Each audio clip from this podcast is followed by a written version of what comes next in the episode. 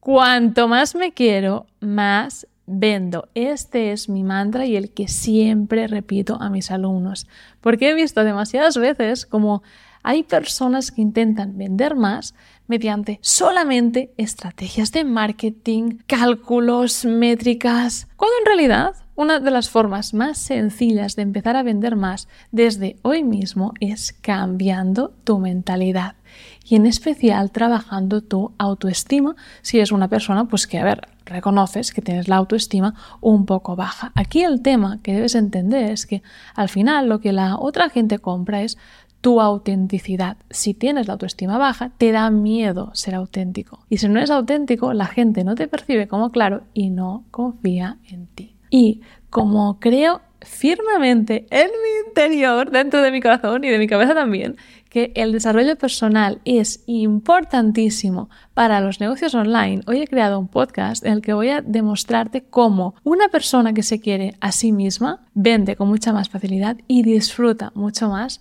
de la gestión y del día a día con sus clientes. Soy Ana Raventós y te doy la bienvenida al podcast de Marketing Energético.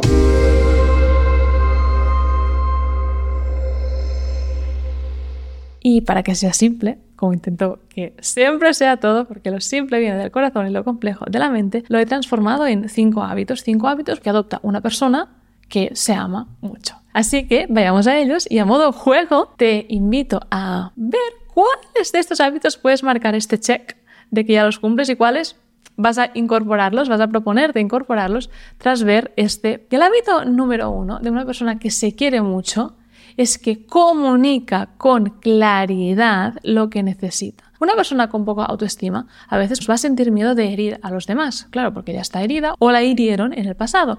Entonces, cuando tiene que mandar o dar órdenes, lo hace desde el miedo a que la gente se ofenda, porque, claro, tiene miedo que la rechacen. ¿Y qué es lo peor ¿Qué le puede pasar a una persona con poca autoestima porque no se quiere a ella misma? Pues que tampoco la quieran otros. Entonces ya, menudo marrón. ¿Qué me pasaba a mí en mis estadios iniciales del emprendimiento? Pues que no sabía mandar y me frustraba muchísimo. Y te voy a dar un ejemplo para que veas a las situaciones absurdas que te llevan no quererte lo suficiente. Y eso era en los inicios del podcast, que yo cogí y por el canal de mi equipo y dije, oye chicos, si no es mucha molestia, o no sé si, si dije, me haría ilusión que este podcast, que era un podcast con un significado especial para mí, saliera la próxima semana o saliera en esta fecha, porque astrológicamente era muy favorable para mí. Y ya está, y lo dejé ahí. Entonces llegó ese día y el podcast que estaba listo era otro. Y fue como que dije, ¿qué ha pasado? ¿Por qué no han hecho esto? Y luego, claro, fui, digo, sí, sí, sí se lo había dicho. Y mire en el Slack y dije, a ver, con este mensaje de si os parece tal, claro que no han hecho caso. Entonces es el decir, no, no, no. I own, mm, bueno, como me sale en inglés como, no, amo y me hago cargo de mis preferencias y las expreso con claridad. Así que si eres una persona que te cuesta expresar con claridad lo que quieres porque temes ofender a los demás, lo que puedo decirte es que al final la claridad lleva a la mejora y la mejora lleva a la excelencia. Y no vas a ser un mal jefe para comunicar tus preferencias desde el amor, aunque vayan acompañadas de una fecha límite.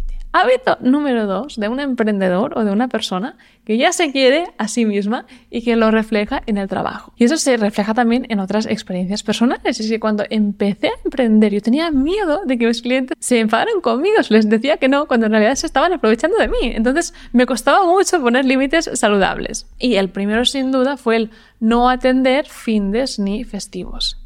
Pero claro, la primera vez que empiezas a tener clientes es como que es, supongo, no lo puedo decir por, por experiencia, la primera vez que tienes un bebé y tu hijo llora, que te pones, ¡ah! tal, ¿qué hago tal? Pues con los clientes cuando, ¡ah! Me ha, me ha, hablado, debo responder al cabo de cinco segundos y no pasar algo. No, desde el primer día ya establece límites como, oye, mira, mm, cualquier cosa la vamos comentando por WhatsApp o por email, pero decirte esto, que yo respondo de lunes a viernes. Y cuando marcas estos límites de primeras no vas a tener problemas. Lo mismo, hay clientes también que van a intentar sacar algo más. Y a mí al principio me pasaba que me contrataban el marketing, que me contrataban, por ejemplo, un guion de webinar, y una página de ventas y luego me escribían en medio de la semana como, oye Ana, voy a mandar una newsletter a mi lista, ¿puedes echarle un ojo? Y yo, claro, era, ay, que igual si digo que no, se va a enfadar. No, no, no, aprende a poner límites, ¿qué decir en este caso? Decir, sí, claro, a la tarde te paso el presupuesto. Y si no te lo quería pagar porque se estaba aprovechando, te dirá, bueno, da igual, como tengo prisa, no hace falta. Pero así aprendes a ponerte en valor y a poner límites. Porque especialmente en España vivimos con esta mentalidad de hay que intentarlo, pero cuando tú tienes una empresa tienes que saber frenar a la gente. Esta es una de las frases o de las formas que yo empecé a hacerme respetar en los inicios. Luego, hábito número 3 el reconocimiento debes dártelo tú primero. Y es que mucha gente espera recibir el reconocimiento de los alumnos, de los clientes, para sentirse buena en lo que hace. Y dice, bueno, si están contentos voy por el buen camino. Cuando realmente funciona al revés, el reconocimiento es un imán. Primero te reconoces a ti mismo algo y luego la gente empieza a reconocer esto en ti. Y eso lo vi muchísimo en mi pareja. David nunca tuvo problemas de reconocimiento, pero es que él de forma natural se reconoce todo lo que hace y es súper inspirador. Y el otro día, y eso me reconoció, que me lo dijo medio en broma, pero era en serio, me dijo, ostras Ana, hoy he encontrado un listado de las mil palabras más usadas del inglés y me di cuenta que las conocía todas. Entonces me dije, guau, qué máquina, ya sé más inglés que el 80% de los españoles. Y yo me quedé como, wow, me está queriendo hacer reír pero realmente lo pensó, aunque fuera una estadística que se inventó como, guau, qué crack que soy. Pues eso es lo mismo que debes empezar a hacer tú, a acostumbrarte a no dar por sentado las cosas que haces bien, sino a empezar a reconocértelas y con ello empezarás a recibir reconocimiento de los demás. Porque si tú esperas a que otro diga que lo que has hecho es bueno para sentirte bueno, cuando realmente si no fueras bueno no te habría contratado, entras en esta espiral de escasez, de no sentir que tienes ese reconocimiento y, y mirando siempre para arriba a ver si me lo dan y eso es catastrófico para un dueño de negocio. Y algo que te puedo recomendar también en esta línea es que desde el día uno que abres tu, negocio, abres una carpeta online o, en tu móvil, donde quieras, que sea testimonios. Y cada vez que alguien te dé las gracias por algo, tú haces captura y lo guardas ahí. Y esto es como un bote, esta carpeta, que cada vez irá creciendo y creciendo y creciendo. Y te darás cuenta que al principio la gente te dirá, ay, gracias, muy bien, o gracias, me ha, me ha encantado. Pero cuando vas guardando estos testimonios más normalitos, digamos, porque es como gracias, me ha encantado, o gracias, crack, o gracias, preciosa. A medida que vayas guardando más y más, encontrarás testimonios mucho más profundos como gracias, me has cambiado la vida, o gracias, cuando entré estaba así y ahora estoy así. Pero tienes que empezar reconociendo lo primero que recibes sin que te parezca poco. Hábito número 4. Una persona que se quiere a sí misma no se responsabiliza del éxito de los alumnos. Y esto es muy importante, porque mis alumnos a veces se vuelven locos porque me dicen, ah, es que a ver qué pongo en mi marketing porque no puedo garantizar el éxito de mis alumnos ni ciertos resultados si no aplican. A ver, el éxito de los alumnos en ningún caso lo puedes garantizar. De hecho, ni siquiera deberías tratar de hacerlo. Por eso, lo que recomiendo siempre a mis alumnos en las promesas de marketing, de sus cursos, de sus mentorías, no es que digas, la mentoría para ganar 10.000 euros al mes. No, en esta mentoría te enseñaré el paso a paso o el sistema de ventas que yo implementé para generar 10.000 euros al mes o más. Entonces, si ya estás haciendo una promesa honesta, porque tu promesa de marketing debería ser siempre enseñar el paso a paso que tú has seguido para conseguir este resultado. Y si aún no has conseguido ningún resultado, consíguelo antes y luego ya haz el marketing, si no te va a costar mucho vender. Esto importante saberlo. Y sabiendo esto, también quiero dejar algo muy claro y es que el éxito de tus alumnos no determina tu valía como empresario, como dueño de negocio online o como emprendedor. Porque a veces también veo alumnos que antes de lanzar el sistema de marketing energético que les enseño, están con miedo por si no genera ventas, si no genera ventas, lanzan, les contrata un alumno y empiezan a entrar en un bucle de, ay, ¿qué pasará si este alumno no tiene éxito? Y viven saltando de miedo en miedo. Entonces, deja de contarte estas películas de que si tus alumnos no tienen éxito es que no eres bueno porque no es así. O otras películas de si no tienen éxito, igual es que deberé cerrar el negocio, porque si vas con esta mentalidad, imagínate lo que atraerás. Cada uno es responsable de lo suyo y tú ya eres un ser valioso por ser quien eres. Si esa persona te ha contratado es porque ha visto en ti ese poder y esta sabiduría para poder cambiar o para poder lograr este resultado. Entonces, debes entender que responsabilizarte del éxito de los alumnos significa que estás asumiendo que sin ti ojo aquí también el ego, no pueden llegar al éxito, solo si estoy yo ahí corrigiendo todo. Y eso es claramente, bueno, algo que saca a relucir una relación de dependencia, como las que suelen tener la gente que tiene baja autoestima. Y con eso te hablo porque yo también he tenido en el pasado relaciones en las que me sentía súper dependiente de tener que complacer a una pareja o a un amigo pensando que si no lo hacía pues no podríamos seguir siendo amigos. Gana conciencia corta estos hábitos porque cuando rompes con esta dependencia empezarás a tener alumnos que se responsabilizan de su éxito y pasas de ser al salvador al que ah, por favor, dame la fórmula mágica, corrígeme todo, valídame todo, a ser simplemente el guía que les inspira a subir esa montaña y a conseguir estos resultados. Y como me dijo a mí un día una coach, Ana, tú debes ser el espejo de las expectativas de tus alumnos. Como, ah, me has contratado porque quieres llegar aquí. Espejo. Pues bien, te tomo la mano y te acompaño durante el camino. Pero en ningún caso debe ser esa esponja que absorbe todas las expectativas y sufre cada día por si su alumno consigue estas expectativas o no, cuando hay muchas cosas que no están bajo tu control.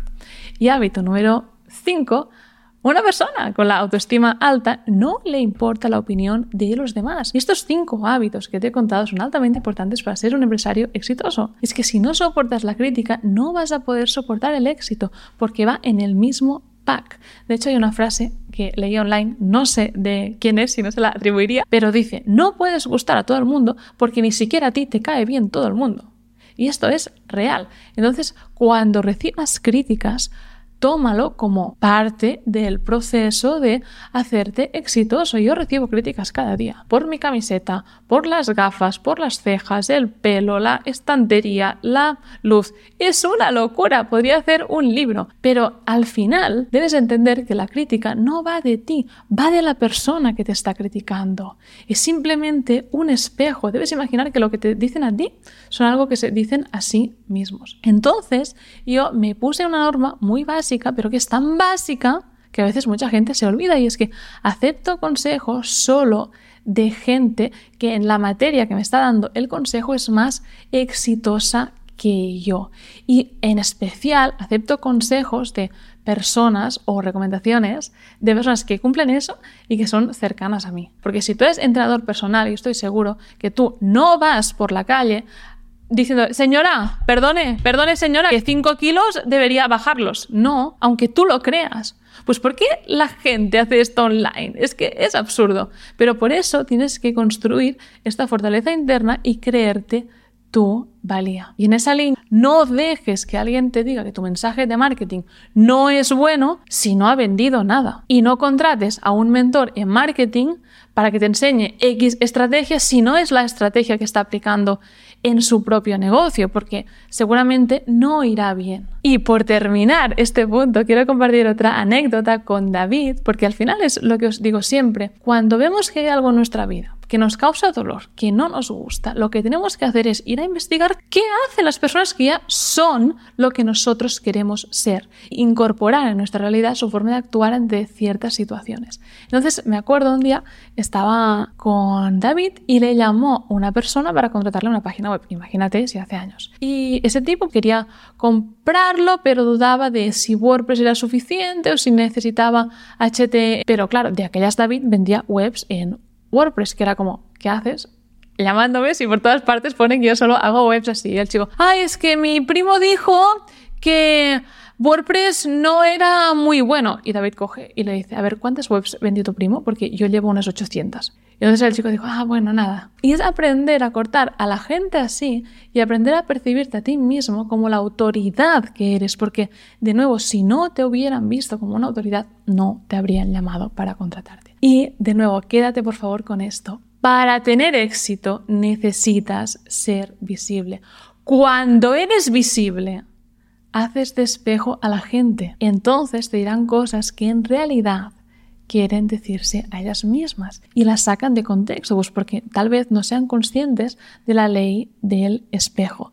Así que simplemente, pues tómate esto como un chiste y como han hecho también otros millonarios que me viene ahora a la cabeza como Gran Cardone, que él escribió un libro que la verdad es que si estás empezando a emprender y te falta sangre, es increíble, y se llama La regla de oro de los negocios o 10x Rule. Y se ve que, bueno, él escribió este libro por sí mismo y había faltas de ortografía y lo publicaron con estas faltas. Y entonces una, recibió una oleada de haters de, escribes con faltas de ortografía, escribes con faltas de ortografía. Y él dijo, chicos, este es un libro best seller, no best written. O sea, este es un libro éxito en ventas, no un libro mejor escrito. Y así pues les cayó la boca a todos. Así que si para ti está bien, todo está bien. Pero como digo siempre, cuando yo estoy bien, todo está bien. Trabaja tu mentalidad, trabaja tu autoestima y si quieres que te acompañe con reflexiones